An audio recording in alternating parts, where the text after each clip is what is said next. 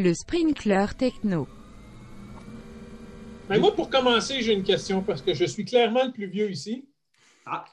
Puis euh, moi, j'ai les- la, la- Puis je ne sais pas où c'est que vous autres, puis Pascal, je, que je le sais un peu, là, mais. Tu, tu vas, tu vas présenter notre invité dans ton truc ou? Non, non, vas-y, fais la présentation. Fais la Ah, présentation. moi, bon. j'étais parti, là. j'étais parti. Donne-moi juste un petit deux secondes là, avant de te lancer. là. Oui, oui, oui, oui. Donc, euh, ben, euh, bienvenue au Sprinkler Techno. Donc, euh, on est dans l'entrevue d'après-match euh, avec notre invité Félix-Antoine Bourbonnais. Félix-Antoine, merci beaucoup de te prêter au jeu. Ça fait plaisir. Excellent. Vas-y, mon cher JP, Bon. lâche-toi là maintenant. Moi, je suis vieux. Euh, j'ai commencé, euh, bon, ça fait longtemps, longtemps que je fais de l'informatique. Je, je fais ça euh, depuis que j'ai 12 ans, puis ces choses-là. Puis euh, c'était beaucoup plus d'un aspect technique, puis comprendre comment les patentes fonctionnent, ces choses-là. Puis là, tu, comment, tu fais tes cours d'informatique. Et les cours d'informatique sont aussi souvent très techniques. Il faut que tu apprennes comment ça marche, ces affaires-là. Puis dans mon temps, des choses comme les tests unitaires, c'était jamais adressé. C'était Même beaucoup, beaucoup des questions de software engineering, de, de génie logiciel, sont en fait, euh, étaient souvent un peu tassés euh, dans. C'est des dessins. Puis moi, j'ai rapidement, quand j'ai commencé à travailler, je me suis rendu compte que ce n'est pas les dessins qui plantent à minuit, c'est généralement le code. Fait qu'il faut trouver une façon d'améliorer les choses. Puis à peu près à ce moment-là, quand ça- je veux dire, j'ai gradué en 93, puis je veux dire, 99, il y a un copain qui m'a dit Tu devrais lire Extreme Programming. Hmm. Fait mais il y a un délai là-dedans. On prend des mauvais plis, on fait toutes sortes de choses. Puis je me demande pour les gens qui sont plus jeunes, qui ont commencé après moi, puis qui connaissent un peu plus les bonnes choses. Puis là, je m'adresse aux deux, dans le fond. D'où vient, est-ce que, est-ce que ça change votre façon de voir les affaires? Parce que moi, c'est vraiment de l'appris. Il n'y a rien d'instinctif. Puis je veux savoir si vous, ça vient plus d'instinct ou d'apprentissage ou de. Ça, tu veux dire, c'est c'est venu sur le tas pour toi. là. Oui, c'est exact. Beaucoup. Beaucoup. Ben, écoute, je peux y aller. Je... Ben, moi, euh, ouais, moi aussi, ça a été de l'appris parce que euh, on a tous commencé, je pense. Je, suis- je suis plus jeune, là, tu disais que tu étais le plus vieux, oui, OK. Mais euh, euh, je ne suis pas si jeune, il faut croire. Mais j'ai commencé au début, non, moi non plus, je n'avais pas ça. Je veux dire, au début, où je programmais en quoi? En Quick Basic, là, je pense, au début. Il n'y avait pas de test unitaire. Crois-moi, il n'y en avait pas. Non, puis en fait, moi, moi, le, moi, le passage marquant que j'ai eu dans ma vie, c'est quand j'ai commencé à faire du TDD. Mon, mon histoire, c'est un peu en 2005, là, ouais, il me semble que c'est 2005. Tu sais, j'ai travaillé pour une petite start-up, il y avait deux, euh, il, était deux, puis je me suis mis à travailler avec les deux patrons, puis les autres, ils m'ont dit, hey, nous, on fait du TD, puis, nous, on a lu Extreme Programming, puis c'est ça qu'on fait ici, fait que... Mais c'était le plus bel apprentissage. En même temps, Sylvain, je le remercie, euh, je le remercierai tout le temps, il paierait au début avec moi, puis il m'aidait, puis c'est un, ce gars-là, euh, c'est un, Jedi Vim, là, il, il avait sa command line, saviez-vous que vous pouviez mettre votre command line en Vim mode? Euh, donc, un peu ce genre-là.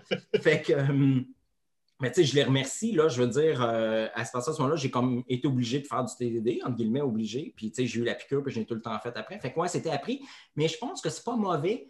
Je, je pense que ça nous oblige à mieux comprendre ce que vivent tous les gens à qui on enseigne, par exemple, faire du TDD, puis qui vivent là, la, une semaine de calvaire, ben, plus une semaine, je suis gentil, euh, Oh, oui. un mois calvaire minimum.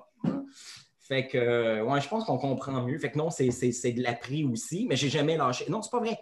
J'ai relâché à certains moments. Je, je pense que ça nous est tous. Je suis curieux de savoir, Pascal, euh, peut-être toi aussi. euh, il y a des moments, je pense que ça nous est tout arrivé en se disant Ah, c'est un petit projet, c'est un prototype, là, je, n'ai pas besoin. là. Puis généralement, ça prend deux jours de code, puis là, tu fais comme Ah non, je me souvenais plus que c'était l'enfer dans test. là. C'est pas vrai, j'ai pas encore fait ça. Oui. Oui, quand, je, fais de l'exploration, j'ai tendance à justement pour, mais vraiment de l'exploration de, très, très, très premier niveau. Là. Tu sais, euh, je vais essayer une nouvelle techno de quoi. Je ne vais, pas- vais pas rentrer avec l'approche TDD. Mais euh, co- comme toi, moi, ça a été un moment, une révélation quand je suis tombé là-dessus. Euh, puis je l'avais, je me rappelle, là, c'est, euh, moi, c'est un petit peu plus tard que toi, par contre, là, euh, puis je ne l'ai pas, je l'ai pas non plus après l'école, donc euh, j'ai 41 ans.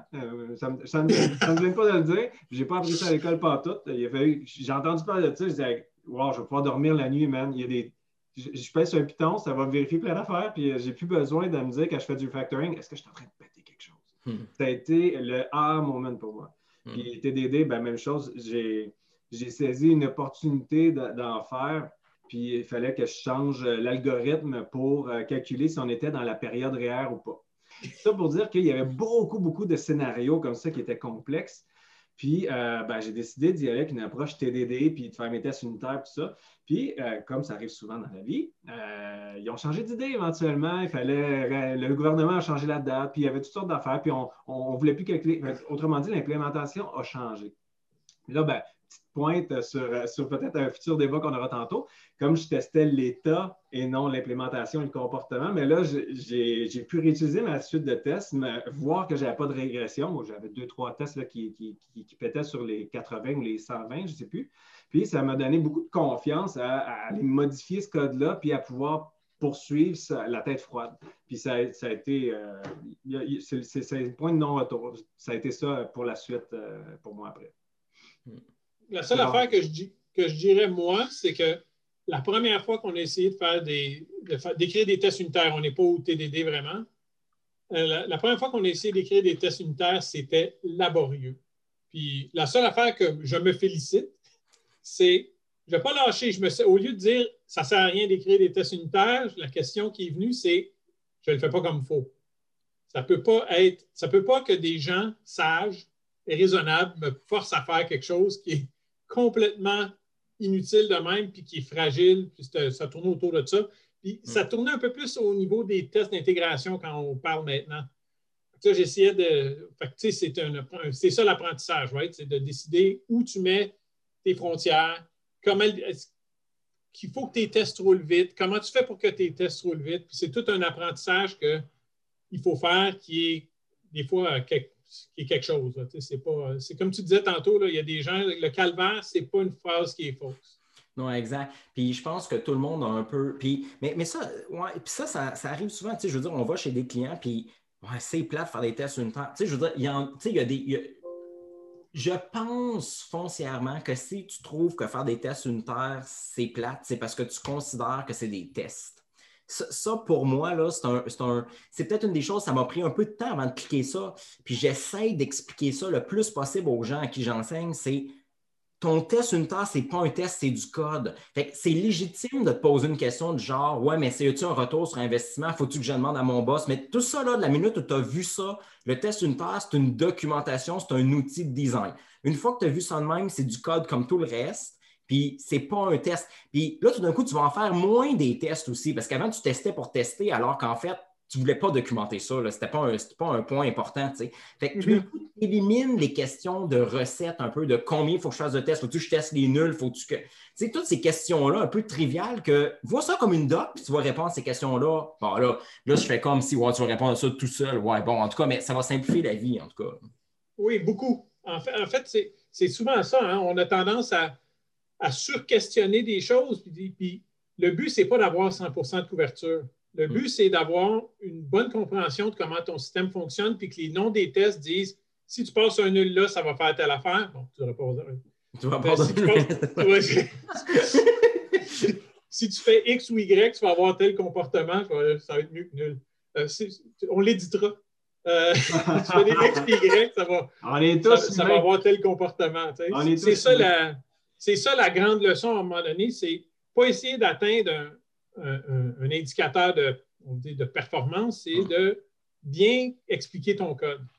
Voici ce que je pensais quand je le faisais. Hmm. On se sentait obligé de se justifier au début. Hein. Excuse-moi, Félix Antoine. Non, vas-y, vas-y. On se sentait obligé de se justifier au début parce que c'était de l'effort. C'est de l'effort qu'on met. Puis là, on, ah, ben, faisait les tests dans d'autres équipes avant. Là, si on fait les tests automatisés, ça veut dire que c'est nous autres qui prend la charge. Donc, c'est un effort. Donc, il faut rapporter cet effort-là. Moi, je pense qu'il y avait ça aussi qui arrivait. Puis euh, là, ben, on leur disait, ben, on, met plus de temps parce qu'on fait des tests. Puis là, nécessairement, eux autres disaient, on va couper là-dedans. Hein, on n'arrive pas, les, délais sont un petit peu serrés, tout ça. Qu'est-ce qu'on coupe? On coupe les tests.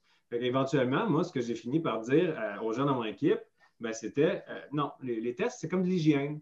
Tu ne demandes pas la permission pour aller aux toilettes ou te laver le matin. Tu ne demandes pas la permission pour faire tes tests. Point final. C'est ça. Exact. Moi, je dis souvent à des gens qui me disent, surtout que je demande à mon architecte ou à mon gestionnaire, je réponds, tu lui demandes-tu, un, la permission pour mettre un if? Euh, puisque c'est du code? Et puis, deuxièmement, tu demandes-tu la permission pour compiler? Parce que tant qu'à moi, c'est nécessaire pour faire ton build. Alors, bref, c'est ça, ouais. Exact. Mm. Bon. Tu as fini avec ton histoire? Moi, j'ai fini. Moi, je suis correct. All tu parlais d'abstraction puis de mock euh, dans, ta présentation. J'ai beaucoup aimé, euh, comme tu disais, c'est de l'entrée de jeu. Hein. on, veut s'assurer qu'on comprend bien ça pour pouvoir construire puis aller. Euh, là, tu as, fait du name dropping un petit peu des, principes solides. ça, c'est peut-être quelque chose qu'on pourrait d'ailleurs parler tantôt si ça t'intéresse. Euh, moi, euh, j'étais un gros fan de Mishko Avery, euh, du temps là, qui était ben, Google, mais pas, encore sur Angular, qui, était plus un. Il faisait plus la promotion des bonnes pratiques, du testable code et tout ça. Puis il avait amené le concept de, test de, class friendly quand il parlait des collaborateurs entre, les, la classe under test, puis dans le fond, toutes ces dépendances c'est un peu ça, dans le fond, la nature de, la discussion que j'avais avec JP avant qu'on rentre en onde. C'est que euh, moi, j'aime bien utiliser les vraies classes tant qu'elles euh, ne sont pas euh, attachées à une dépendance complexe. par complexe, ce que je veux dire, c'est un, accès disque, un accès réseau, un accès BD, donc toutes, sortes d'accès qui demandent d'être dans un container ou d'être dans, dans, le, vrai contexte d'exécution. Donc, autrement dit, on n'est plus en unitaire, puis on, faut, qu'il y ait toutes sortes de, choses qui soient euh, démarrées pour que ça fonctionne. Donc, les, friendly, les classes friendly, moi, je les utilise as is, à moins que ça, demande un effort euh, hallucinant à, instancier pour avoir cet échange-là d'informations, la vraie collaboration, dans le fond, dans mon périmètre, dans mon module. Je veux savoir si c'est le genre de pratique que tu faisais toi aussi. Oui, en, fait, tu, résumes bien. le, talk que je faisais allait un peu plus loin. J'essayais d'amener l'abstraction à l'intérieur justement pour ouvrir un framework qui nous ramène dans un débat moins blanc-noir. Parce que là, euh, là, ça va nous ramener, je sais que vous voulez en parler tantôt, au londonien versus, euh, c'est sûr qu'on va tomber là-dedans. Mais avant de tomber là-dedans, c'est pour moi, j'amène l'abstraction justement pour ça. Parce que ce que tu dis, euh, les classes friendly, c'est exactement ça mon point. J'amène un niveau supplémentaire, par contre, pour des systèmes qui sont plus complexes. On s'entend que ce talk-là est applicable dans un système qui n'est pas un CRUD system. Si tu fais juste un CRUD system, tout ça ne s'applique pas. Mm. Mais si tu fais, tu es une banque ou une compagnie d'assurance, puis tu as de la grosse logique d'affaires. Bien, la règle pour moi, c'est pas juste tu veux pas toucher à des trucs qui s'en vont toucher à du technique parce que, tu sais, ça ramène des notions d'architecture comme domain-driven design, etc. Bien, tu sais, on peut se dire, grosso modo, tu vas construire friendly l'intérieur de ton aggregate. Mais entre tes aggregates, par rapport à ton application service, si tu en as un, etc., puis même à l'intérieur d'un plus gros aggregate qui serait designé de même, tu peux vouloir dire tout le monde n'a pas le même degré de relation. Tu sais, tu as les cousins, puis tu as les frères et sœurs, mettons. Puis là, la question, c'est tu coupes où? Puis j'essaye d'amener dans ce talk-là une, nuance différente de la roue d'entraînement qui est juste pas de technique ou trois, quatre classes max, là, les, les recettes un peu. Euh. Fait que oui, je suis d'accord, mais quand tu as de la heavy, quand tu as beaucoup, beaucoup de logique d'affaires, je trouve que ça te prend un. C'est quoi? C'est à quel point là, tu coupes? Et où le degré d'intimité? Où est-ce qu'il est le moyen friendly puis le gros friendly? C'est quoi? Puis le point pour moi, c'est que c'est la même, même, même question que l'abstraction, le choix de mettre une abstraction. Quand tes classes sont hyper friendly, généralement, ils vont être très proches, puis tu n'auras pas beaucoup de problèmes à les coupler très serrés parce que de toute façon, ils vont changer en même temps.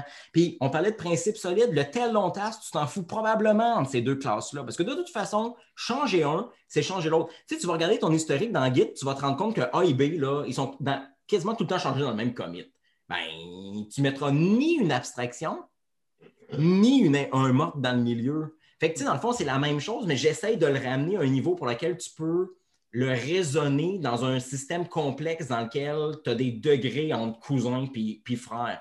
Mais ce que j'essaye d'amener, puis ça ramène le livre Growing, puis là, on tombe dans l'école londonienne, Growing Object Oriented euh, Guided by Test. Mais donc, mock conclude classes est souvent interprété dans le mauvais sens, à mon avis. Les gens le voient comme la recette, c'est-à-dire, c'est une classe concrète, donc je ne dois pas mettre de mock. Mais en fait, l'idée, c'est ça présuppose que tu as choisi de ne pas mettre d'abstraction. Les bons choix. Donc, euh, tu ne dois pas le moquer. Mais la prémisse fait en sorte, en fait, que choisir de mettre un mock, c'est la même décision que choisir de mettre une interface. Parce que si c'est un cousin éloigné, ben, il a sa propre vie avec sa propre famille. Puis, tu sais, je donnais l'exemple de la COVID là, dans, le talk. Là. Je disais, ben, il a, lui, là, s'il pogne la COVID là, dans sa bulle familiale, tu ne veux pas trop de proximité avec parce qu'il a sa propre école, puis c'est pas la même que celle de tes enfants. Tu sais. Fait que tu veux, mettre tu veux mettre une cloison au milieu. Exact. Le nerf de la guerre, excuse-moi, JP, je te repasse la parole tout de suite après. Non, vas-y, vas-y une, bonne façon, je pense, de, différencier les, frères et sœurs puis les cousins. Ça va beaucoup avec euh, la, cohésion, puis euh, le, quand tu fais du changement, qui change en même temps. Donc, le, changement comme tel va beaucoup, beaucoup avoir d'influence sur où est-ce que tu vas mettre ces abstractions-là, puis où est-ce que, où est-ce que tu vas arrêter ces limites-là, j'ai l'impression. Oui. Puis oui, puis juste dire quelque chose par rapport à ça. Là. Ça, là, c'est comme mon cheval de bataille auprès de tout ce qui est architecture là, dans les dernières années. Cette métrique-là est la métrique la plus importante en termes de, couplage et de choix d'abstraction, et c'est celle que personne regarde. Tout le monde regarde qui appelle qui. Tout le monde regarde des trucs de qui est testé avec le code coverage. Mais il n'y a personne qui regarde qui change en même temps. Pourtant, ça, c'est probablement la métrique, la, une des métriques les plus importantes en termes d'architecture logicielle, tant qu'à moi. Je suis tout à fait d'accord. Je suis tout à fait d'accord. Ça, fait quand même un certain temps que les, têtes pensantes dans l'industrie commencent à nous véhiculer ça. Moi, Uncle Bob, pour le, en citer un, dans, Clean Code puis dans Clean Architecture, il, en parle euh, déjà depuis un certain temps.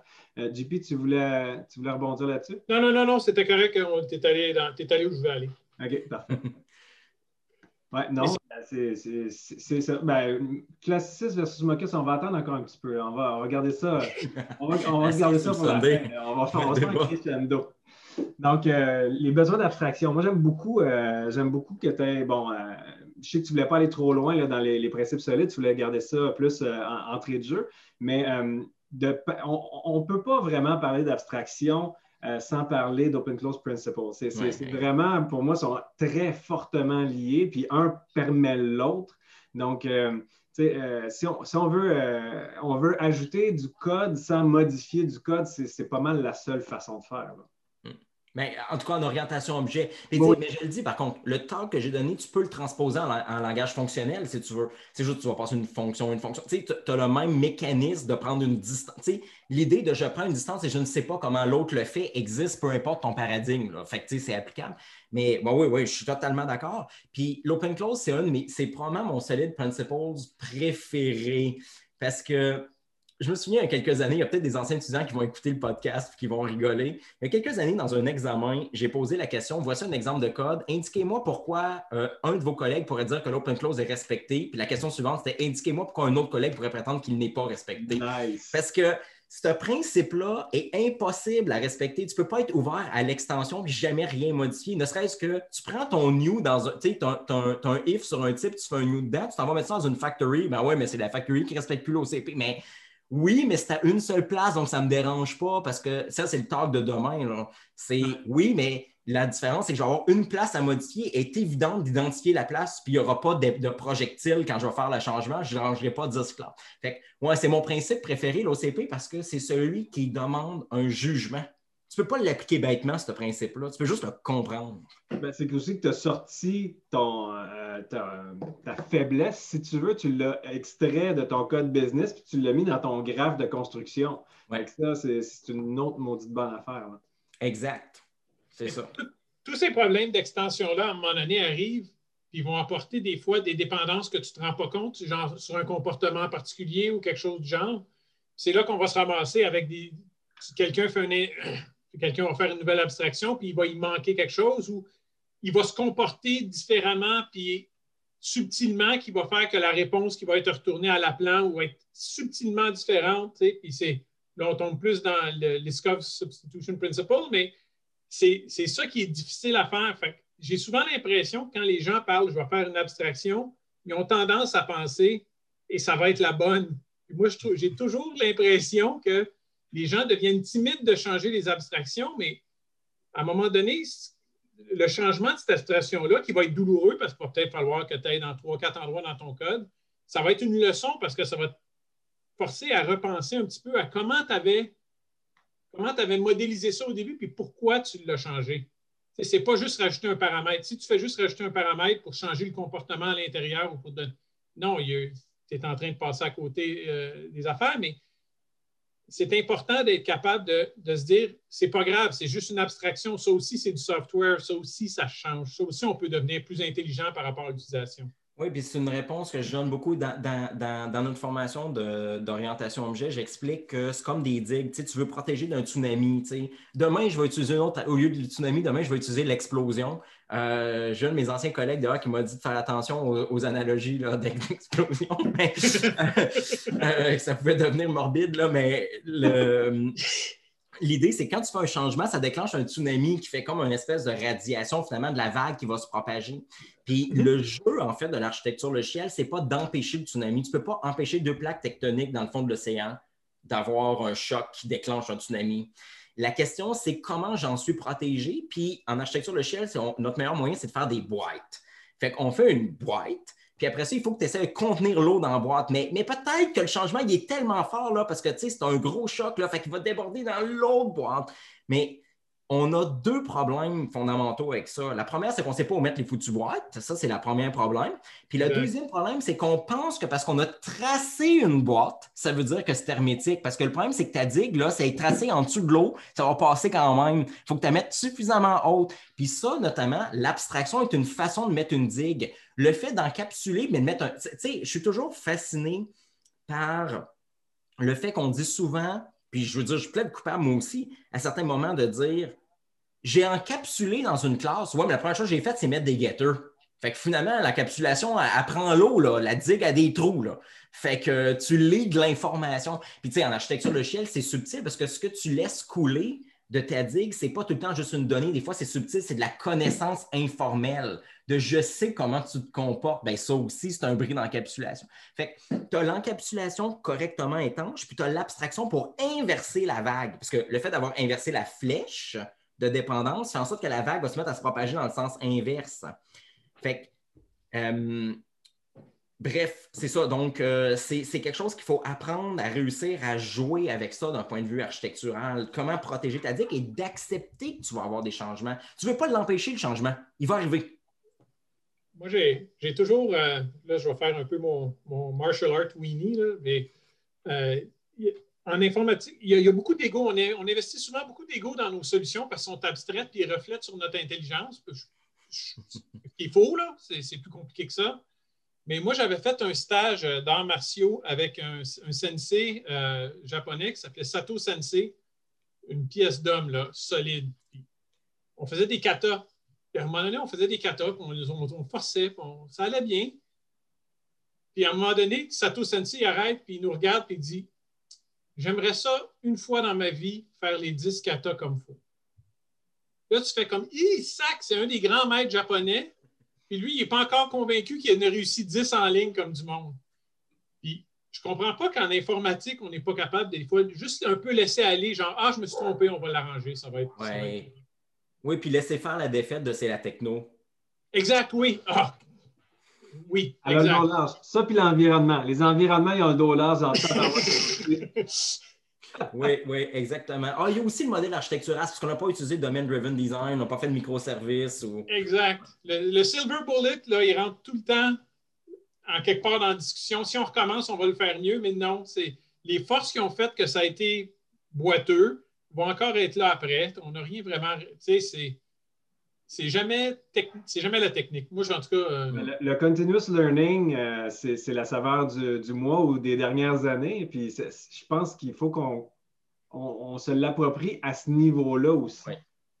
Exact. Puis je ne sais pas si vous avez lu le livre Building Evolutionary Architecture. Là, je nomme le titre par cœur, là, mais euh, c'est intéressant. En fait, je, vais étendre un petit peu, ce n'est pas exactement ce qui est dans le livre, mais je, recommande vraiment ce livre-là, soit dit en passant, mais l'idée, c'est. Ça m'a fait un choc quand j'ai lu ça. Je me suis dit, c'est tellement vrai. L'architecture de c'est un système biologique. Puis un système biologique est, contraint par les lois de l'évolution. Puis en fait, il compare beaucoup l'idée que l'architecture logicielle, c'est un système évolutif, fait que les Darwin s'appliquent finalement. Puis il faut être conscient que l'environnement, il change. C'est un petit peu comme l'évolution. Tu étais dans la forêt, tu es rendu dans le désert, ben tu vas pas, c'est pas les mêmes gènes tout d'un coup qui vont survivre. Puis c'est la même chose dans une architecture logicielle, sauf que l'évolution, elle est permanente parce que le contexte change. Le contexte change parce que tu ajoutes des features.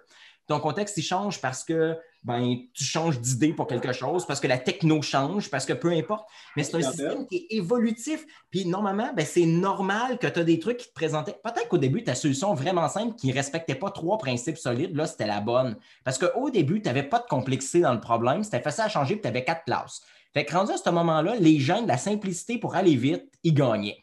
Mais une bonne journée, tu vas faire un système de facturation. Puis cette journée-là, ben, je te jure que dans tes 300 classes, là, tout d'un coup, ben là, les gens de la simplicité puis de faire en sorte que ça marche seulement, ils ne gagneront pas. Fait que tout d'un coup, tu vas être obligé de rajouter de la complexité architecturale dans le but de te prémunir contre plus de complexité. Puis pour moi, c'est un système qui est vivant comme ça. Puis comme il est vivant puis il respecte l'évolution, il faut avoir l'humilité de se dire que ça va changer constamment puis que tu vas te tromper. Puis c'est même pas que tu t'es trompé, c'est j'ai fait le, maximum dans le contexte que j'avais, mais ce n'est plus le même contexte. C'est tellement vrai ce que tu dis là. Puis ça, ça vient quand on juge le code des autres aussi. Hein? Ah, il a fait ça, ce code-là est tellement spaghetti, tellement ci, tellement ça. On n'a pas le contexte. Moi, plus jeune, je, jugeais énormément mm. la qualité du code des autres. Maintenant, là, je dis, regarde, j'en ai fait du code pourri moi aussi. Puis le contexte, il y avait, il y avait beaucoup de poids sur pourquoi j'ai écrit le code de cette façon-là. Fait que je suis plus dans le jugement maintenant. Je suis comme, qu'est-ce qu'on peut faire de mieux avec ce qu'on a là, tu sais? Mais guess who's gonna buy the book you just talked?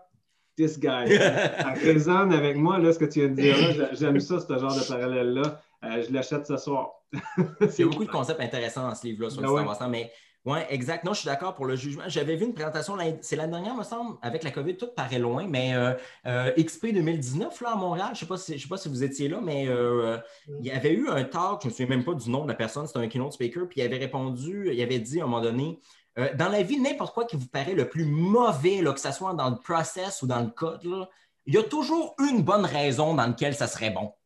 Toujours une. Tu oui, il y a des affaires qui sont. Tu sais, nommer tes variables de A à Z en recommençant en AA après, là, tu risques de chercher longtemps le bon contexte. Mais à la limite, tu peux dire je suis contraint par la mémoire parce que j'ai 640 cas. Tu sais, ça a déjà existé, cette contrainte-là. Mais de nos jours, tu vas dire je vais faire un transcompilateur pour, faire ça. Mais tu sais, tu pourras toujours trouver un mécanisme d'exception. Puis, puis c'est peut-être jeune, mes collègues qui trippent, euh, Olivier trippe beaucoup sur le mob programming récemment. Puis je trouve ça intéressant parce que ça permet peut-être moins de jugement que dans le code review. C'est facile de dire euh, ça. Tu sais, dans le code review, là, quand, tout ce que tu fais comme commentaire, c'est de dire ça viole l'OCP. C'est comme tes poches, tu as violé l'OCP. Fait que, euh, tu sais, ça, ça peut être problématique. Dans le mode, bien évidemment, là, ça prend un bon facilitateur. Il faut que tu saches comment, tu sais, il faut que tu aies appris à gérer ça, mais ouais, je suis d'accord, totalement. Je pense que les gens se gardent une petite gêne aussi, tu sais, parce qu'ils mm. savent qu'ils vont passer au clavier, eux autres aussi, là, puis ils vont, vouloir avoir le même genre d'indulgence de la part des gens, tu sais. Oui, exact. Puis il y a toujours quelque chose, c'est plus facile de répondre. Un, c'est plus facile d'interpréter que c'est bête quand tu réponds vite à un code review euh, sur ton clavier. Euh, généralement, tu as une gêne supplémentaire quand tu regardes la personne. Oui, et c'est. vrai en tout, c'est vrai les réseaux sociaux, c'est vrai tout, mais en plus. Vas-y, vas-y. Voilà.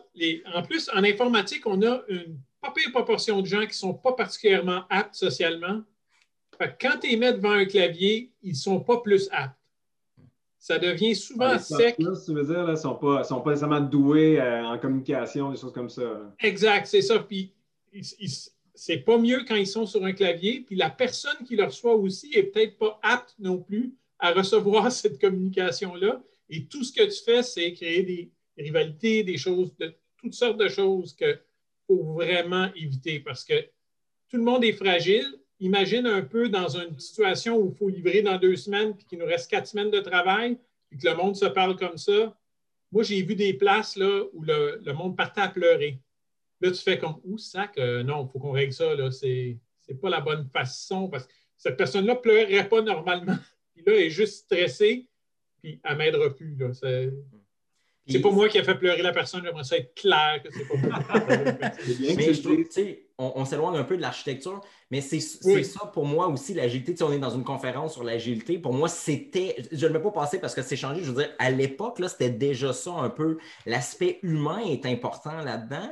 Puis j'ai toujours trouvé, tu sais, souvent, je vais être coach technique à certains endroits, puis je me dis, là, il me semble que vous avez besoin d'un Scrum Master, pas Scrum Master chargé de projet, vous avez besoin d'un Scrum Master avec des skills humains, parce que mhm. ça, là, mine de rien, là, ça va augmenter la productivité des développeurs. Ils sont, on n'est pas productif comme développeur en silo dans notre coin, on est productif en collaborant parce que ce qu'on fait, on est un domaine je veux dire, génie le chef, là, on ne rentrera pas dans le débat au Québec entre génie et euh, puis pas génie, c'est pas ça le point. Euh, mais comme, je, veux dire, génie le chef au sens large, tu sais, on, est un domaine, je trouve, qui ressemble beaucoup plus, en fait, à des médecins, par exemple, qui doivent travailler multidisciplinaire, faire des diagnostics. Tu sais, j'écoutais l'autre jour, j'écoutais un podcast, un podcast, j'écoutais un autre podcast de médecins qui expliquait toute la manière dont fonctionne un diagnostic clinique le non-verbal, le OK, je vois le patient arriver, il se lève. La manière dont il, se lève, j'ai déjà filtré mes cinq premières hypothèses. chez la première question que je vais lui poser, j'invalide, je me dis, ça serait quoi le cas qu'il ne faudrait pas que je laisse passer, même si ça n'a l'air de ça, mettons. Je vais essayer d'invalider ça.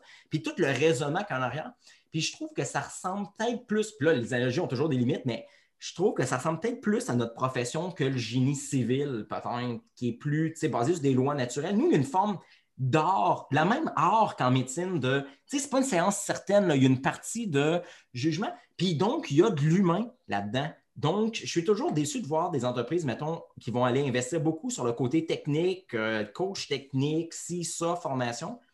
Mais si on veut être efficace là, comme développeur, il faut collaborer. Il faut collaborer pour faire des architectures, il faut collaborer ensemble pour travailler, il faut collaborer donc humainement. Fait qu'il ne faut pas négliger l'aspect humain du Scrum Master. Tu peux sauver énormément avec ça, mais ce n'est pas toujours ce qui est valorisé, c'est un autre argument contre les comparaisons entre l'architecture matérielle et l'architecture humaine. C'est des machines qui font des briques, c'est des gens qui font du code.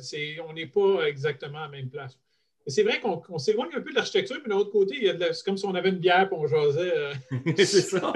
C'était ça le but. Moi, hein. j'avais lu, euh, quand j'ai lu, euh, comment ça s'appelle, Building Microservices de Sam Newman. Sam Newman, ouais. Il y, a, un chapitre au complet sur qu'est-ce qu'un architecte. Hmm. il ne parle pas de skills techniques. Il parle beaucoup de faut allier la vision de quelqu'un avec quelqu'un d'autre. Puis c'est. Je trouve que c'est rafraîchissant des, des, choses comme ça.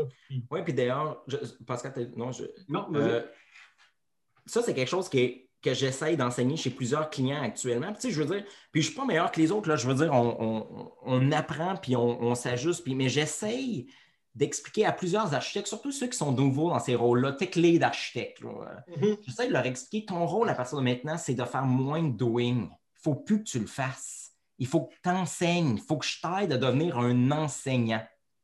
Quelqu'un va dire qu'il faut que je t'enseigne aussi à devenir un coach, mais ça, c'est peut-être dans un deuxième temps. Tu sais, dans un premier temps, là, il faut que tu enseignes. Il ne faut pas que tu dises Hey, voilà le frame avec l'architecture qu'on va utiliser. Parce que la personne va l'utiliser bêtement, puis à un moment donné, tu vas, tu vas arriver un bon matin, tu vas dire Mais pourquoi il a fait ça de même? C'est tellement pas une bonne idée. Oui, mais il ne sait pas parce que tu ne lui as pas expliqué. Alors, c'est important de se transformer là, le côté humain. Là. Quand tu es devenu architecte, là, à partir de maintenant, tu es au service des autres. Donc, il faut que tu écoutes, puis il faut que tu sois capable de dire Je vais t'enseigner. Fait que fais lire, viens-moi. Puis là, il y a quelques années, j'avais donné un talk avec. Euh, avec euh, deux personnes de, la presse euh, plus, puis, puis On avait dit, on avait fait un talk sur euh, apprendre à apprendre, modèle de Dreyfus. Puis, tu sais, c'est important. Dans le modèle de Dreyfus, premier niveau, je suis débutant, j'ai besoin d'une recette. Fait que ça ne veut pas dire de ne pas donner une recette du tout. Ça, je trouve que des fois, comme coach, j'ai un mea culpa un peu aussi là-dessus. Des fois, comme coach, on a l'impression qu'on est à deux vitesses, Puis on dit, ah, il faut qu'il se débrouille, il faut que, que j'y pose des questions pour qu'il réfléchisse lui-même. Puis je suis tout d'accord avec ça. Mais quand il est dans l'étape débutant modèle de Dreyfus premier niveau, ben, il a besoin d'une recette. Fait que c'est peut-être pas le temps de dire à la personne tout de suite, ben fais-les, puis on verra, tu sais, sa confiance en lui pour en prendre une, claque, c'est peut-être pas une bonne idée. Puis peut-être que step 1, c'est pas non plus de demander qu'est-ce que tu en penses, qu'il va te répondre, je te paye pour me dire que, tu sais, fait je... Première étape, OK, ben, tu pourrais faire ça. Une couple de questions pour l'amener là, parce que tu veux pédagogiquement qu'il trouve peut-être lui mais tu, tu diriges là vraiment beaucoup. Puis, OK, on pourrait faire ça même, mais là, ça, c'est une recette. Fait que là, quand tu vas trouver les limites de la recette, là, on va se rejaser, là, parce qu'elle ne s'appliquera pas tout le temps. Fait que là, on va en trouver une deuxième. Puis, tu sais, je me souviens d'une personne que je coachais, je me souviens de sa figure à un moment donné. Je, je me cache dans un, en quelque part proche de l'équipe, tu sais, pour travailler un peu. Puis il vient me voir, puis il me dit euh, Là, j'essaye de faire un test. Je sais, me souviens, ça fait quelques années, là, mais c'est quelque chose de genre j'essaye de faire un test d'une classe qui hérite d'une autre. Et puis là, euh, là, ça ne marche pas, cette affaire-là. Puis là, je me demande s'il faut que je fasse deux tests, puis tout. Puis là, je me lève la tête, puis là, je me dis, ouais, mais c'est pas ça le problème, c'est le design qui a un problème. Puis il fait une pause, il me regarde, fait comme, oh, je le sais, c'est composition over inheritance. C'est ça le problème, c'est pas un héritage, fallait que fasse. Mais n'est-ce pas merveilleux? Ben oui. Ben oui. Cette journée-là, cette personne-là s'en est souvenu tout le reste de sa vie. Exact. Elle a fait le cheminement. Moi, Mm. c'est ça que j'ai appris euh, quand j'ai commencé à faire du coaching. Que, euh, qui, qui- euh, ça me frustrait un peu de me faire répondre. Quand tu poses une question, de faire répondre systématiquement par une question. Je pense qu'il y a des coachs qui ne sont pas très bons à, à- savoir quand est-ce que tu dois euh, challenger. Puis quand le shifting entre mentoring et coaching, des fois, il faut que tu sois capable de jouer sur les deux pôles, un peu comme ce que tu viens de, dire. Moi, ce que j'ai appris, euh, c'est que les raccourcis ne servent jamais très bien les gens que tu coaches. C'est-à-dire, leur planter une, seule, euh, un- une solution ou euh, euh, la, la- réponse, entre guillemets, de ce qu'ils devraient faire, selon toi, avec les informations et le contexte que tu as de leurs problèmes.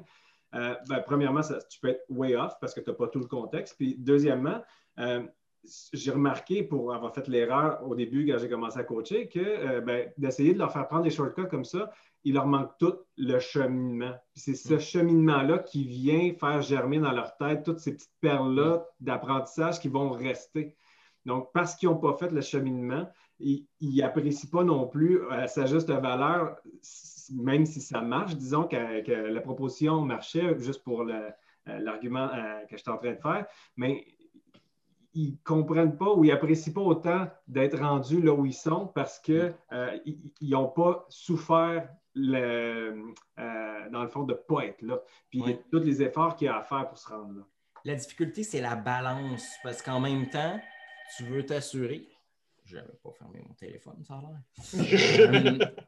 Euh, le- tu veux t'assurer en même temps d'une certaine balance qui fait en sorte qu'en même temps, la personne n'est pas découragée. Puis il y a des moments, tu sais, des fois, c'est tendu, puis tu sais, il faut qu'il fasse un choix. Puis là, c'est comme. Il y a un cap à un moment donné, tu ne veux pas non plus tellement dire vas-y par toi-même, ce que tu veux dire, comme il va se planter. Tu sais, c'est comme OK, regarde bien. Là, moi, je pense que tu es mieux de virer à gauche, là, puis on analysera ça genre après, puis on. on- on- c'est, cette balance Mais en même temps, c'est comme n'importe quoi, on est tous humains. Fait c'est toute la balance entre les deux qui est, qui est difficile comme enseignant, comme de dire OK, là, je vais te donner la recette, mais là, je ne voudrais pas que tu apprennes pour du cash, tu sais. Parce que quand même, je te dirais, essaye de la trouver, là, tu ne la trouveras pas, là, tu sais. Fait que je vais, je vais, je vais t'aider, là, puis fais donc ça. Mais on se donne-tu un checkpoint, par exemple? Tu sais, on, on la révise-tu? Je, je- je vais t'aider peut-être à avoir un mécanisme d'amélioration puis de, de continuous learning en même temps. Euh, ça, ça va peut-être t'aider aussi pour avoir une balance. Parce que, puis, tu sais, le modèle Dreyfus, c'est un peu ça qui dit t'es niveau 1, niveau 1, tu veux une recette.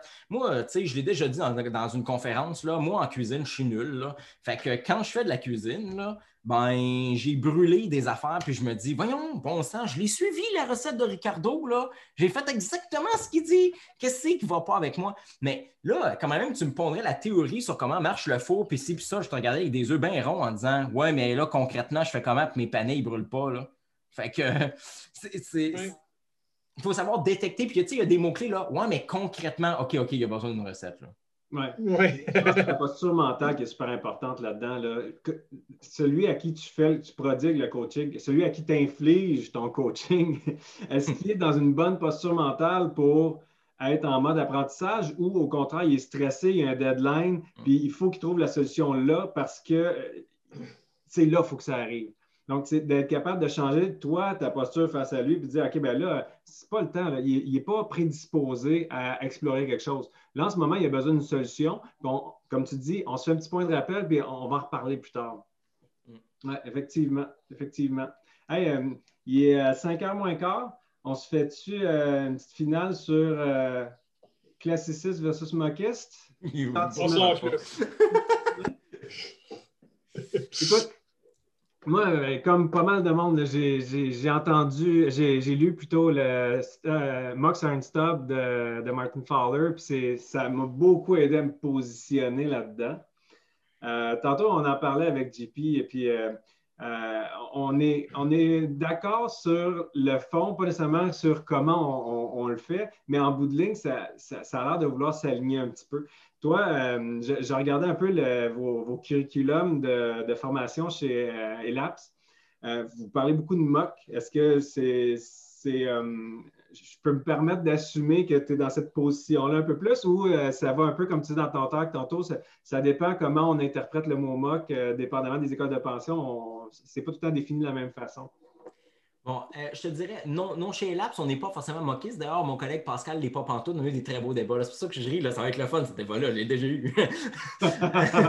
mais euh, mais, mais euh, non, la raison pour laquelle je réponds à ça en premier, là, la raison pour laquelle on parle beaucoup de moque, c'est simplement parce que c'est un, un, un, problème courant. Fait que je trouve ça important. on essaie de positionner nos formations comme pas, même les formations débutantes ne sont pas hyper débutantes. Puis les vrais problèmes que le monde rencontre, c'est les trucs de moque. Là, fait qu'il faut en parler sérieusement. Euh, je trouve que la partie comme le TD, je peux bien faire, je fais genre une formation de TD. On s'entend-tu que c'est 10 de la formation de TDD? Parce qu'une fois que je t'ai montré la boucle, il faut juste que tu pratiques. Fait que le reste, là, tes vrais problèmes là, que tu vas avoir dans la vie, c'est des problèmes de relation avec l'architecture logicielle puis ton test. C'est ça que tu vas remplanter comme problème? Tu n'en seras peut-être pas conscient, fait que je vais te conscientiser. Puis euh, l'autre chose, c'est les mocs. Puis il va falloir avoir ce débat-là. Dans, dans, une formation d'intro, je parle pas, je glisse à la fin parce que toujours quelqu'un me pose une question, tu sais, londonien versus, mais tu sais, j'en parle pas vraiment. Bon, est-ce que moi, je suis devenu un londonien, mais je ne suis pas né avec ça parce que, tu sais, j'ai commencé à faire du CD en 2005. Euh, c'est un peu après. En tout cas, moi, je n'ai pas été en contact avec le londonien avant Growing Object Oriented Software Guided by Test. Ce que j'ai lu, je me souviens pas quelle année, mais bref, c'est après. Là. Je pense que c'est autour de 2010, 2011. Puis j'ai comme switché, puis j'ai eu une, j'ai vraiment eu un, un wow là, à un moment donné. Je travaillais pour faire ma maîtrise à ce moment-là. Puis euh, ma maîtrise, c'est un peu compliqué, là, mais en gros, c'est l'analyse de qu'est-ce qui se passe quelqu'un qui utilise l'aspect oriented programming de l'AOP.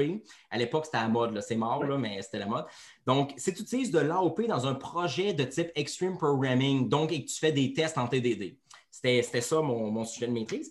Puis j'ai codé un framework de mocking pour être capable de détecter si tes aspects weave correctement. Bon, après, cette partie technique sur, mon mémoire qui ne vous intéresse pas prendre tout.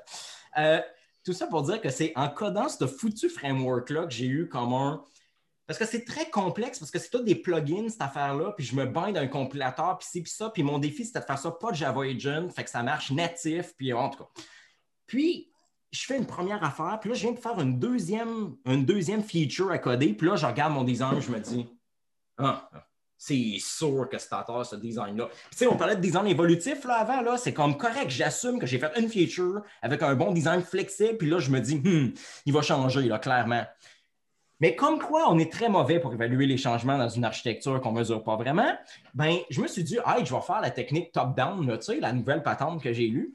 Puis là, je pars de, puis je fais de l'ATDD parce que j'ai mes tests d'acceptation. Fait que je prends mon test d'acceptation qui est en JUnit, comme quoi tu n'es pas obligé d'utiliser Cucumber.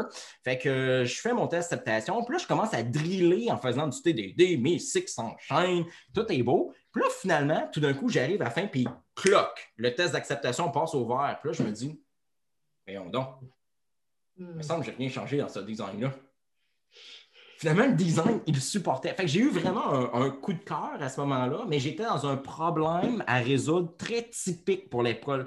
Fait que, tu sais, si j'arrive, pour ne pas faire une parler trop longtemps, là, je dirais que ça m'a aussi fait prendre conscience que pour moi, ces deux écoles-là ont des contextes d'application. Pour moi, c'est la même affaire que de choisir tu domain-driven design. Tu n'utilises pas du domain-driven design dans une application CRUD. Tu sais, le, sous-titre de Rick Evans, c'est attaquer la complexité au corps du logiciel. Fait que si tu n'as pas de complexité, tu mets du DDD, tu vas en mettre. Fait que euh, c'est pas une bonne idée. Ben, l'école londonienne, moi j'ai toujours dit, c'est mon analyse. D'ailleurs, l'école londonienne, je sais que Nat Price, Steve Freeman n'aime pas qu'on dise ça, ça a l'air, mais on se comprend. pour moi, c'est typique. Ça a été inventé, entre guillemets, à Londres. Qu'est-ce qu'il y a à Londres? C'est des banques. Ben, des banques, des compagnies d'assurance, pour moi, c'est un type d'architecture dans laquelle l'école londonienne est vraiment très bonne parce que c'est une incertitude dans laquelle tu es incapable, ton cerveau l'effet buffer overflow. Il ne peut pas comprendre c'est quoi l'architecture. Les abstractions vont être où? C'est juste trop compliqué. Donc, à cause de ça, pour moi, l'école londonienne, c'est une méthode systématique de design. Donc, comme j'ai de la misère à identifier, comme dans mon projet, où vont être les abstractions, je me laisse guider toujours en fonction de la plan. Tu veux toujours designer tes abstractions comme une capacité qui est en fonction de la plan. Ben, je me positionne dans le test de la plan, puis j'oblige finalement le suivant à respecter mon contrat. Fait pour moi, c'est ça l'école londonienne.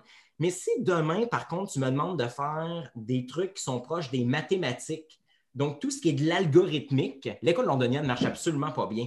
Parce qu'il n'y a pas de délégation là-dedans, il n'y a pas d'interaction, c'est de l'algorithmique. Fait que là, fais de la triangulation, fais du TDD en triangulation.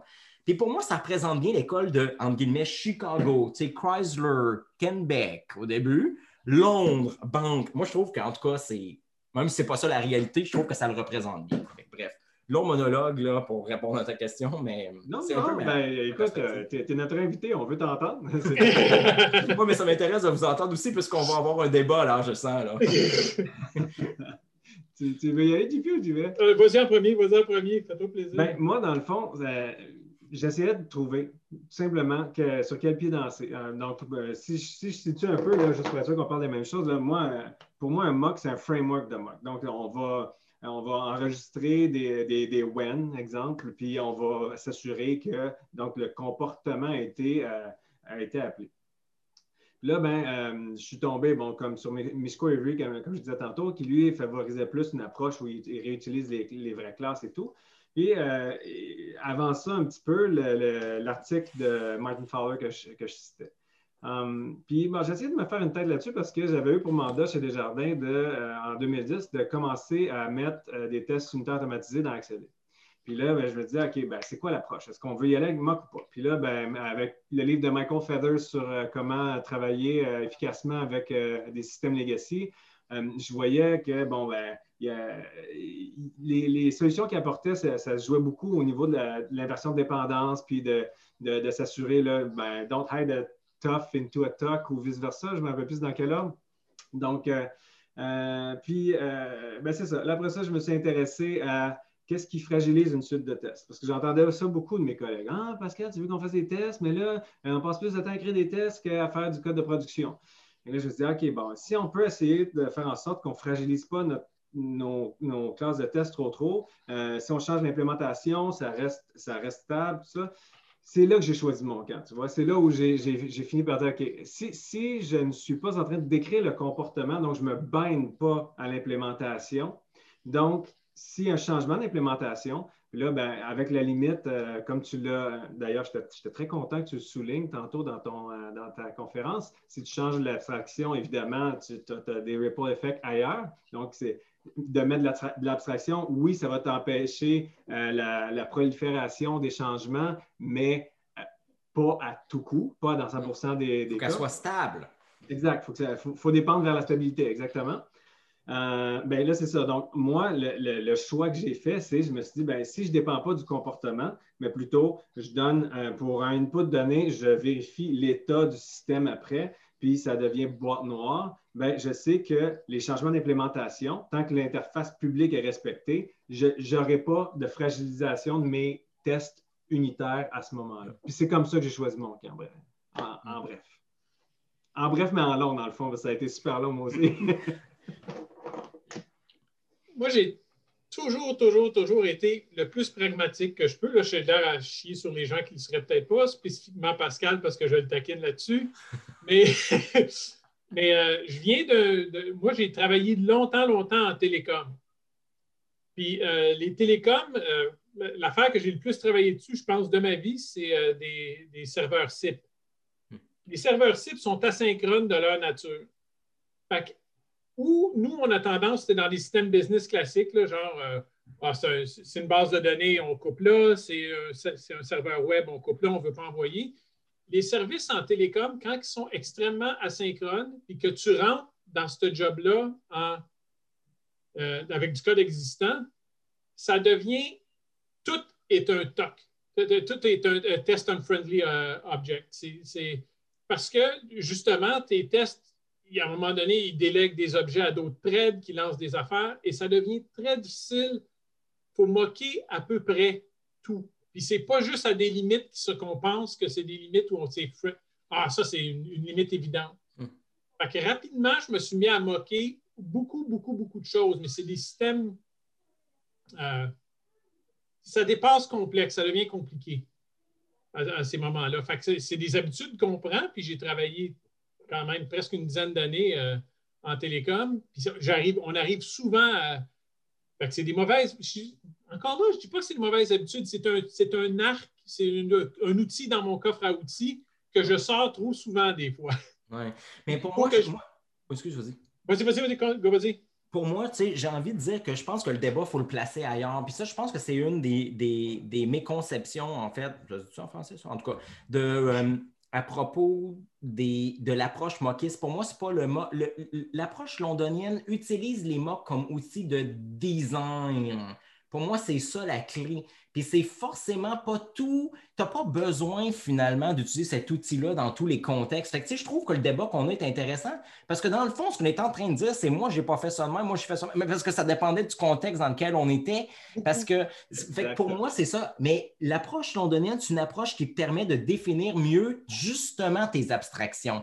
Fait que c'est une approche dans laquelle tu définis d'abord d'ailleurs des abstractions, puis tu en enlèves généralement après. Mais l'idée, c'est je dois vouloir me protéger, je dois découvrir. C'est un- Pour moi, l'approche londonienne, c'est j'utilise des mots comme une façon de découvrir où sont mes abstractions. Puis c'est une façon d'obtenir des abstractions qui sont plus proches des capacités. Tu sais, je suis réservable. C'est un rôle que je suis en train de te donner. Je ne suis pas en train de te donner une responsabilité. Ce n'est pas la caisse qui s'appelle e-caisse. C'est pas ça. Là. C'est, Non, non, c'est- non, non. c'est- Fait pour moi, mais c'est un outil de design. Fait pour moi, ce n'est pas vraiment un débat. Devrait-on mettre plus ou moins de mots? Tu sais, dans ce que tu disais tantôt, Pascal, pour moi, puis là, là je l'ai dit dans la conférence d'ailleurs, la définition du stop puis mock dépend d'un auteur ou d'un autre. Puis moi, je place la définition du mock plus loin. Tu pour moi, le fait de juste dire je t'ai passé un faux qui va te configurer pour couper la dépendance, pour moi, c'est un stop. Le mock, c'est j'ai voulu te poser l'outcome de la classe dépend d'une interaction. Tu sais, je disais dans le QA tout à l'heure, un exemple, j'ai un ATM qui dépend d'un cash dispenser. L'ATM, quand tu dis je veux documenter ce qu'a fait la classe guichet, ben, quand je fais un retrait, elle donne l'argent. Mais comment, tu, comment s'exprime dans le cas de donner l'argent? Elle s'exprime par l'appel vers une abstraction cash dispenser. Donc, c'est ça. Fait qu'elle a un sens d'un point de vue orienté objet. Donc, c'est, je suis en train de définir l'abstraction cash dispenser parce que je me dis, puis ça, c'est une erreur que je vois beaucoup pour les gens qui essayent de faire de la longonienne pour la première fois. J'ai un exercice dans une des formations euh, un peu plus avancé dans lequel je piège un peu les gens. Puis là, je vais essayer pour ceux qui seraient à la formation plus tard de ne pas donner le détail, mais il y a un piège dedans parce que je, je fais exprès pour leur donner une user story, puis je fais tout pour que le monde fasse une approche top-down. Fait que là, naturellement, ils ne connaissent rien de l'approche londonienne, ils partent d'en haut puis ils drillent vers le bas. Puis là, ça donne un design où il y a des violations du tel dont task partout. Ils vont chercher les données. Puis là, les tests sont hyper lourds. Puis j'aime faire après la démo, je le refais comme ils l'ont fait. Puis après ça, je leur dis, regardez, le problème, c'est que vous n'avez pas posé la bonne question. Un, vous auriez simplifié la vie en faisant une approche bottom-up pour commencer puisque vous êtes plus débutant. Mais vous n'êtes pas posé la bonne question. Oui, c'est ça. Puis là, je fais le refactoring. Puis là, tu vois comme le nombre de tests, boum, fondent tout d'un coup. Parce que c'est juste que tu n'as pas appliqué les bonnes questions. Quand tu fais une approche top-down, la première question que tu te poses dans le premier objet en haut, tu en domaine driven design à ton application service, qu'est-ce, ou la couche ou l'objet d'après. La question, c'est pas qui je dois moquer. La question, c'est cette classe-ci doit avoir des interactions avec qui? Quels sont les contrats dont elle dépend? C'est ça la question. Puis on ne parle même pas des objets friendly, on parle des unfriendly. Puis ça revient, j'avais vu, je me souviens plus dans quel livre ils disent, dans l'approche moquiste, c'est de ressortir les vieux, tu sais, les cartes CF, tu sais, les cartes là, qui, qui, étaient faites à une certaine époque pour faire de la modélisation, là, tu mettais comme le nom du candidat en haut, les responsabilités à gauche, ah, oui. puis les collaborateurs à droite. Là.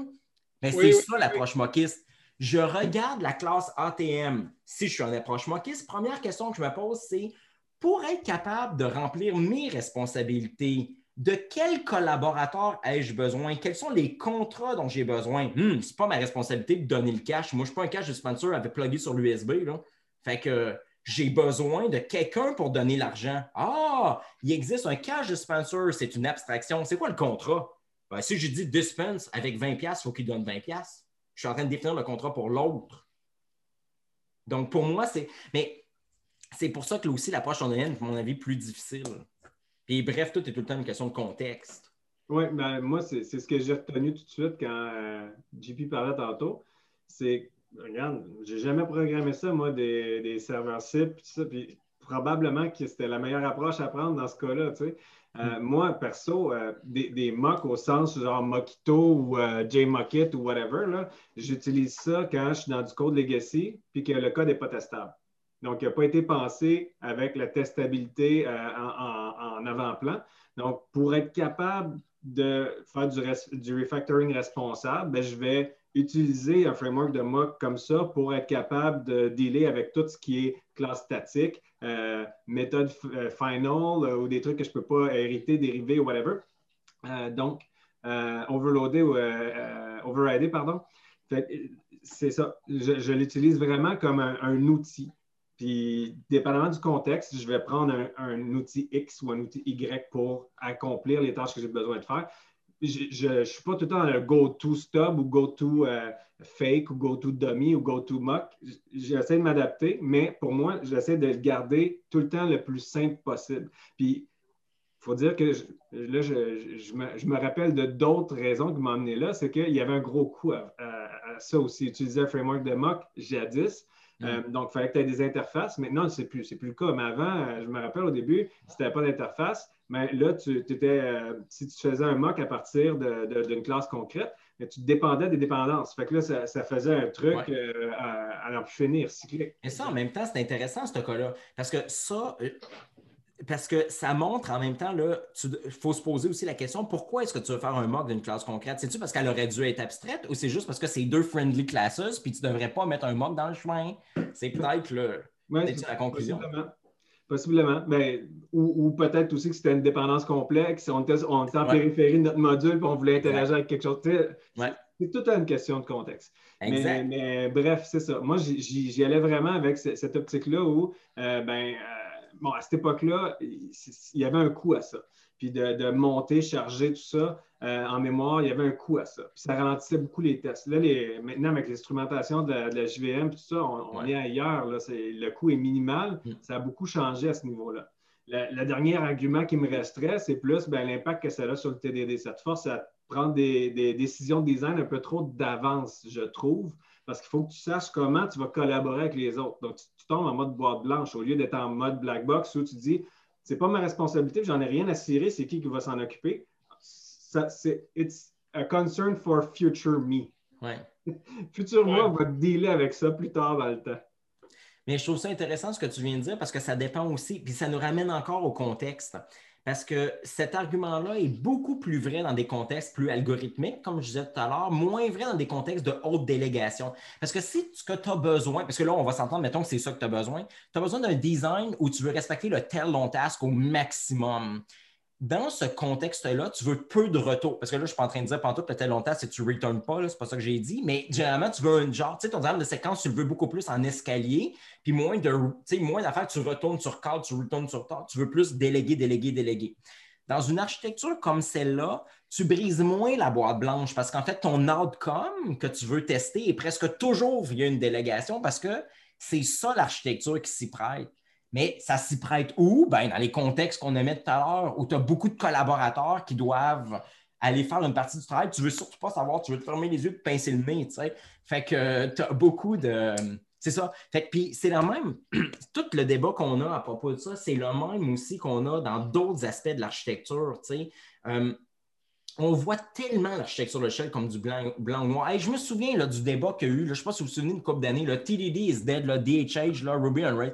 Là, ça a duré des mois, cette histoire-là. Là. Martin Fowler, Bob Martin qui répondait à coups de blog post. Puis, je sais pas. Euh, mais tu sais, la réalité, c'est quand tu regardes ça avec le recul, j'ai réécouté tout ça. Là tu, regardes ça avec le recul, c'est mais ben, les deux, ils ont raison, c'est juste qu'ils ne sont pas dans le même contexte. Tu as quelqu'un qui a fait Ruby on Rails qui fait des applications CRUD System. Puis dans du CRUD System, là, tu veux le minimum de mock dans ton stuff, puis tu veux le minimum d'abstraction. Puis là, on ne peut pas dessiner dans un podcast, mais dans des formations, je fais une démonstration de ça en disant c'est une question de gestion de changement. Tu sais, tu disais tantôt, JP, tu, tu disais le, toute une question de, c'est quoi les changements, puis on mesure pas ça, puis etc. Mais c'est encore ça, je fais une démo dans laquelle je dis, si tu as un CRUD system, ton UI, il est bindé sur ta BD. Fait que si tu rajoutes le, prénom puis le nom sont ensemble, tu le sépares en prénom-nom, c'était pas de même avant dans BD, ben tu vas faire quoi? Tu vas changer la table, tu vas changer le modèle, puis tu vas changer le UI. OK? Mais c'est inhérent au problème, quand même, tu mettrais 46 abstractions dans le milieu, tu vas avoir un effet d'avalanche parce que c'est le problème qui est couplé. Le UI, il est couplé avec la BD dans le problème, tu ne pourras pas t'y éviter. Fait que, le minimum d'objets dans le milieu, ils vont tous changer. Fait que tu vas avoir un effet d'avalanche. Tu ne peux pas l'empêcher, le tsunami. Mais si je fais un système de facturation, par exemple, là, le UI et la BD n'ont pas rapport avec, le, avec les, règles d'affaires de la facturation, là, par exemple. ça, c'est bien indépendant. Fait que là, tout d'un coup, tu peux changer ton approche architecturale. Puis là, tu sais, c'est pas un débat si tu Active Record ou Repository? Non, ces deux patterns-là sont très bons. Parce qu'il y en a un, c'est pour du crowd system, puis l'autre, c'est pour un domaine riche. Exact. C'est juste. Fait, fais pas, fais pas de l'approche londonienne dans un crowd system, c'est pas une bonne idée. Tu sais, c'est pas fait pour ça tout va toujours changer. Il n'y a pas un changement que tu vas faire qui ne va pas falloir que tu passes à travers tes deux axes tout le temps. C'est ça. Mais il faut qu'on soit capable de maîtriser ça, puis ça nous ramène au débat du début de nos discussions. C'est le plus important pour moi, pour un architecte logiciel, au-delà de maîtriser la partie plus, comme mettons, élasticité, puis tout, là, ça, c'est une catégorie. Mais la plus grosse affaire de base, c'est maîtriser la propagation des changements je dis à beaucoup de tech leads ou à des développeurs ou à des architectes, est-ce que vous vous rendez compte que les changements vont se diriger sur quelle classe vous contrôlez ça? Tu contrôles par où la propagation, la propagation du changement va, se propager. C'est toi qui as ce contrôle-là. C'est comme ça qu'on fait des systèmes évolutifs. Oui. Malade, malade, malade. sérieux, euh, ça, ça faudrait qu'on en reparle. tu vois, moi, je ne l'avais pas analysé sur cet angle-là encore, euh, puis j'aimerais ça explorer ça éventuellement dans d'autres discussions. C'est vraiment intéressant. Vraiment très intéressant. Ben, écoute, euh, il, est 5h06. Euh, je pense qu'on on, on, pourra en jaser encore bien longtemps, mais on ne va pas te, monopoliser toute ta soirée, mon cher Félix-Antoine, mais c'est. C'est le fun de parler de software parce que quand je parle de software à côté de ma femme, elle fait comme Ah, software. non, je pense qu'on est d'accord pour dire qu'on a toute l'air de triper sur, sur l'échelle. Puis, euh, ouais, c'est ça. Mais on se revoit demain. On pourra, on, continue. Oui. On pourra parler de couplage. Puis, ben, Merci pour tout. C'était vraiment incroyablement. C'est encore vous deux demain? Oui, on va être là tous les deux demain. Good. Fait que demain, couplage et microservices. Oh, ça, ça va être cool. Ça, ça je viens de me lancer dans ces genres de développement-là, puis euh, on en parlera.